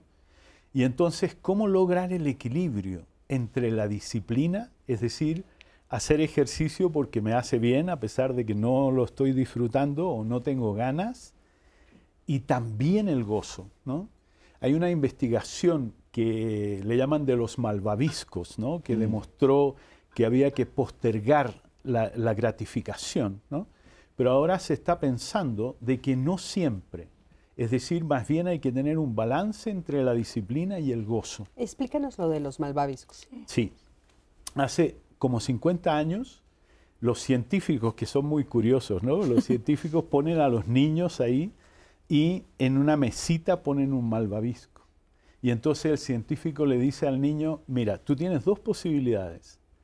Te comes el malvavisco cuando yo me vaya, porque se va, o no te lo comes y te doy dos. Y entonces se le dio un seguimiento a, a los niños que renunciaron al malvavisco, ¿no? postergaron la gratificación. Y a ellos les fue mejor en la vida. ¿no? ¡Wow! ¿De verdad? ¿Y la mayoría lo hizo o no? ¿Por qué? ¿O la minoría? la minoría. La minoría. Y esa minoría que postergó la gratificación le fue mejor en la vida. ¿Por qué? Porque no funciona para el adulto, ¿no? el- el- y, y en este caso el niño que está creciendo, ¿no? El siempre gratificarte. Ese es el problema de las adicciones. O sea, el problema de la adicción es que tú te quieres ahora comer el chocolate y después otro chocolate, o la droga y otra droga y otra droga. Entonces, el adulto necesita renunciar a eso que el bebé o el niño lo tiene como incorporado, porque el bebé no le vamos a pedir que, que renuncie, ¿verdad? El, el bebé pide, dame leche ahora, ¿no? Pero el adulto necesita reconciliar esto de no puedo tener la leche ahora, la voy a tener después y sin embargo necesito estar satisfecho y redescubrir el gozo, que es un poco lo que yo he desarrollado con mindfulness, redescubrir el gozo es resolver esa paradoja y recuperar la espontaneidad del niño. Entonces es paradójico, porque por un lado renuncias a la gratificación, pero por otro lado sí aprendes a disfrutar espontáneamente, ¿no? Pero es un aprendizaje en el caso del adulto. Claro, en el caso del adulto, pero es, es entonces eh, un tema de cultura que nos va alejando de esto que de niño tendríamos que haber aprendido. Sí, yo creo que estamos en una cultura donde el- concepto que más nos enseñan es que todo tiene que ser inmediato, ¿no? O sea, ese acceso a una felicidad inmediata es lo que se confunde y más bien nosotros lo que, lo que adquirimos eh, se llama placer. El placer en realidad es un elemento que no genera bienestar, es un elemento de una, yo les diría que es como una falsa felicidad, ¿no? O sea, por ejemplo, eh, las drogas producen una falsa felicidad, sí, sí libero muchas sustancias que pueden confundir a mi cerebro y lo hacen sentirse feliz. Pero para que yo mantenga ese estado necesito consumir y consumir y consumir, pero además necesito ampliar eh, la cantidad de consumo porque llega un momento donde mi cerebro pues, se vuelve adicto y pide más y pide más para mantener ese estado. Si yo lo hago a largo plazo, pues ya no es secreto y todos sabemos que sostener una adicción pues va a deteriorar mi cuerpo en lo general y pues también en la parte eh, cognitiva y emocional. A diferencia, por ejemplo, del ejercicio, pues el ejercicio no a todos nos encanta, ¿no? o sea, aunque sí libero endorfinas, no es que yo sea consciente de, oh, hay endorfinas corriendo por mi cerebro. Pues no, o sea, yo no lo disfruto, te duele el cuerpo, caminas raro, te rompe el músculo, generas dolor, sudas, si quieres eh, resultados rápidos, pues lo tienes que hacer un montón de tiempo, tienes que ser constante, tienes que ser disciplinado. O sea, hay un montón de esfuerzo en esa conducta que sé que produce felicidad y produce mucho bienestar, pero no siempre se siente ese placer. Claro. No todos lo sentimos. Porque aparte también estás haciendo algo en el momento que tomas la decisión. O sea, por ejemplo, si lo haces temprano como tú, Jorge, pues estás renunciando a la cama, que claro. también me está dando Y eso es placer, placentero, eso que es es placentero. placentero. Es una pérdida. Es una pérdida. Es microduelo. Sí, microduelos diarios. ¿no? Entonces, claro, o sea, estás haciendo algo que te está produciendo, pues tengo que renunciar a esto para que mañana, pasado, dentro de un año sea feliz. No, pues la cama me encanta, espérame tantito, ¿no? Pero bueno, a ver, vamos a ver el siguiente testimonio, es el testimonio de Héctor. Vamos a ver eh, qué es lo que él eh, experimentó para sentirse feliz. Vamos a, acompáñame a ver este testimonio. Pues al principio, pues sí, eh, no me sentía bien conmigo mismo, en el sentido porque cuando era muy pequeño sufrí mucho de cuestión de bullying en la escuela, porque antes era muy gordito. Entonces, pues que, que el clásico que pues te hacían carrilla, te molestaban. Entonces, pues a un cierto punto, pues sí me hacía sentir mal conmigo mismo y pues eso me hizo que fuera como muy introvertido, casi no era mucho, muy expresivo. Entonces no tenía como mucho contacto con la gente, entonces eso sí me trajo muchos problemas, porque ya después cuando ya quise estar en la escuela, ya quise abrirme con la gente, pues no sabía cómo, cómo vi- convivir con ellos, no sabía qué hablar, cómo hablar, entonces me daba mucho pena, entonces como que eso sí, también como que me trajo como una pequeña depresión, entonces pues no, no me gustaba estar con la demás gente, me, aislaba mucho. Hasta que un punto, pues un día me, el doctor también por sugerencia, por lo mismo que estaba muy pues, este, gordito, me sugirió que empezara a hacer actividad física para mejorar mi, mi salud.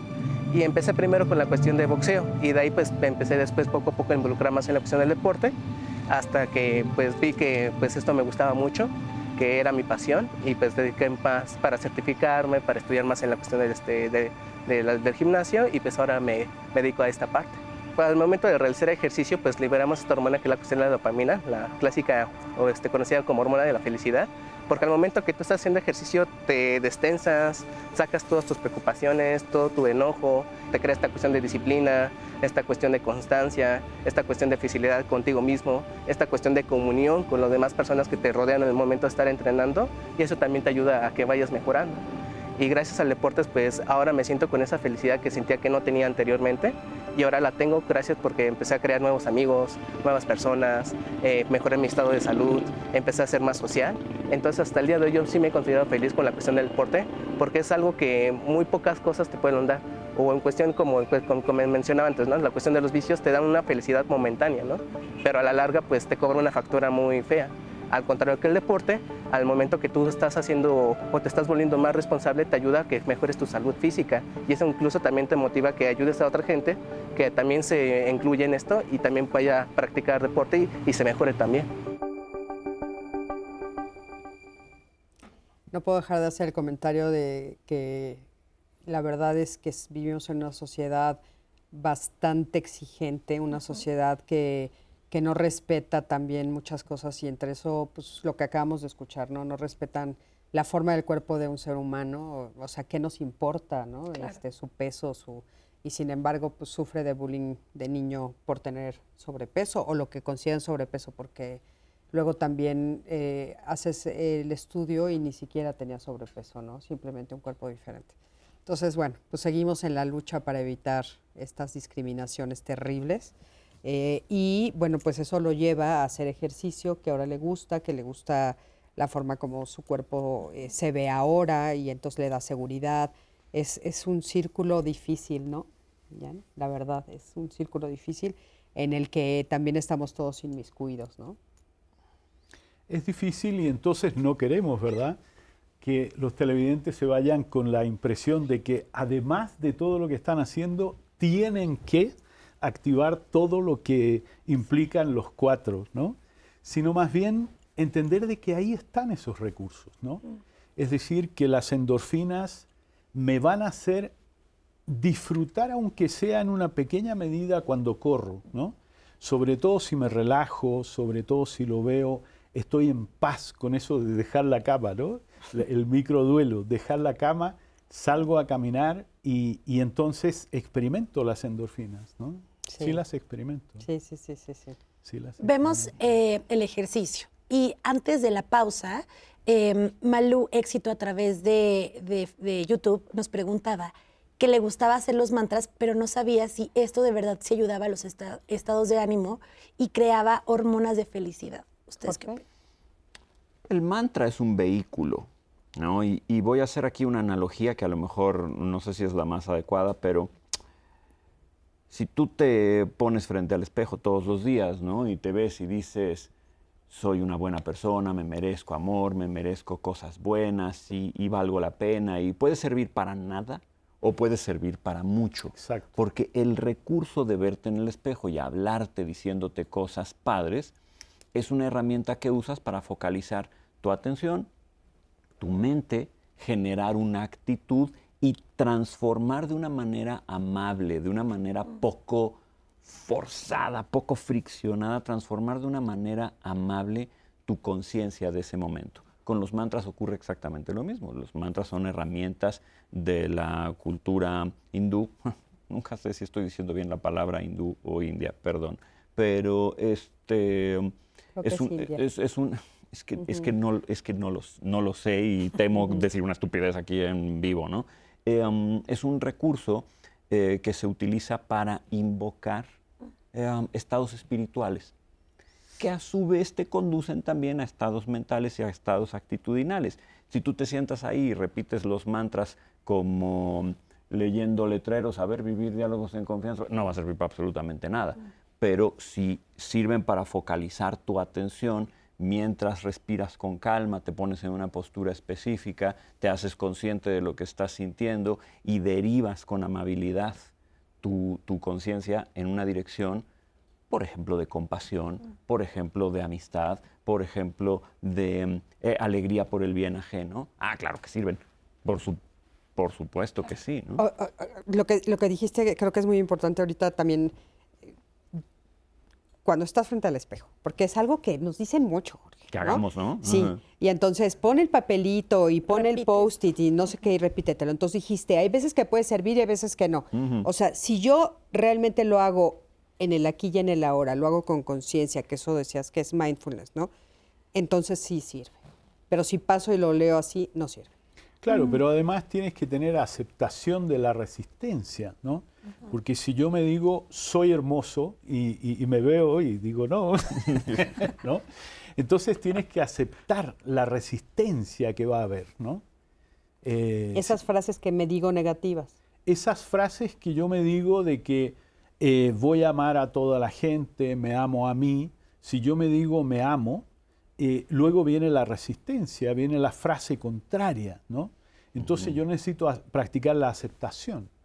Por eso que una parte importante de la meditación es generar una actitud de aceptación, ¿no? Entonces sirve, no sirve, depende. Es que la mente Depende de tu pares. momento, depende de tu ritmo, Sí. depende de si generas aceptación. Sí, En sí. pares, ¿cómo que funciona en pares? Lo que decía Jan ahorita es muy interesante porque tú proclamas, tú declaras algo afirmativo y positivo acerca de ti mismo, tu mente va a generar el inverso.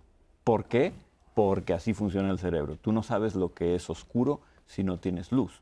Tú no sabes lo que es bello si no tienes una conciencia de lo que es eh, feo. Y es igual, entonces de pronto tú le propones a tu cerebro, mira, hoy va a ser un buen día y qué feliz estamos y cómo me quiero, sí, pero resulta que eres un idiota. ¿Y, por qué, ¿Y por qué lo hace? Yo me pregunto, ¿por qué el cerebro funciona Así a base funciona. de estos pares complementarios? Entonces, O sea, tenemos que hacer eso, un ¿eh? diálogo continuo conmigo mismo. necesitamos, perdón, necesitamos, eh, que- que la compasión es lo mío, este, perdón, eh, necesitamos tenernos compasión. O sea, me, tengo la buena intención de quererme, pero hay una mente crítica. Y entonces esa mente yo no me quiero pelear con ella, ¿no? Esa mente que te dice, no, ni tanto, ¿no? yo no me ok. quiero pelear con esa mente, yo quiero mirarla con compasión, con el, con el fin de aliviar el dolor, con amor y el fin de aliviar el dolor. Perfecto. Pero creo que ahí, eh, o sea, es que aquí la parte importante es que sea una congruencia con mi conducta, ¿no? O sea, de nada me sirve leer una frase optimista, repetirme 700 veces al día, eres una campeona, puedes con todo, porque en el primer momento en el que aparezca un elemento negativo, pues le voy a creer más a ese elemento. Pero si yo volteo y veo mis conductas, y mis conductas son medibles, ¿no? O sea, no, no puedo mentirme en ese elemento y veo, pues sí, o sea, te esfuerzas, tu, tu conducta es con valores, eh, tienes un sistema de reglas y creencias flexible, estás trabajando en estos elementos compasivos, ah, todo es al final del día medido con conducta, ¿no? De nada me sirve tener un pensamiento feliz, un pensamiento optimista, un pensamiento bonito o maquillado, eh, cuando pues mi conducta dista de eso, ¿no? Entonces creo que tiene que ver en esa congruencia entre lo que pienso, pero lo más valioso sí considero que se refleja siempre en conducta.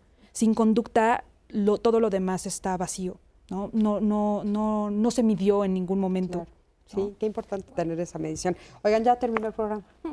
Se pasó de volada, Y se de acabó la volada. felicidad. Y se acabó la felicidad. Sí, caray, de veras, muchísimas gracias. Gracias a los tres. Fue un programa Gracias por la lindísimo. Sí, gracias a ustedes. Estuvo hermoso. Creo que es un programa que espero que las personas vean una y otra y otra vez porque de veras fue muy linda toda la información que ustedes nos dieron.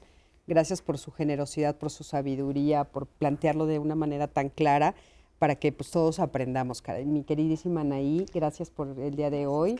Es un buen inicio de año. Qué gran forma de empezar el año. Cris, yo quiero agradecer a la audiencia que siempre está ahí. Luliga, Margarita Jiménez, Nayun Niebla, eh, es Macías Grace, Cintia García y todas las personas que estuvieron comentando en las plataformas digitales. Muchísimas gracias por ser parte de este primer programa en vivo de 2024, que fue una gozadera. Una gozadera. Abrazos dopaminosos, dice, de- dice- dice nue- nuestro, eh, este, nuestro jefe. Eh, muchísimas gracias a ti, que siempre estás del otro lado de la pantalla. Yo soy Cristina Jauregui. Nos vemos aquí la próxima semana en Diálogos en Confianza. Acuérdate que también a través de todas las redes nos puedes encontrar. No se te olvide la aplicación 11 más. Llévanos contigo. comparte este programa para que muchas más personas lo vean y nos puedes encontrar también a Anaí y a mí a través de todas las redes sociales para seguir con la conversación. Cualquier duda que te haya quedado, no dudes en preguntarnos. Nos vemos aquí la próxima semana. Gracias. Gracias. a todos. Gracias. Gracias.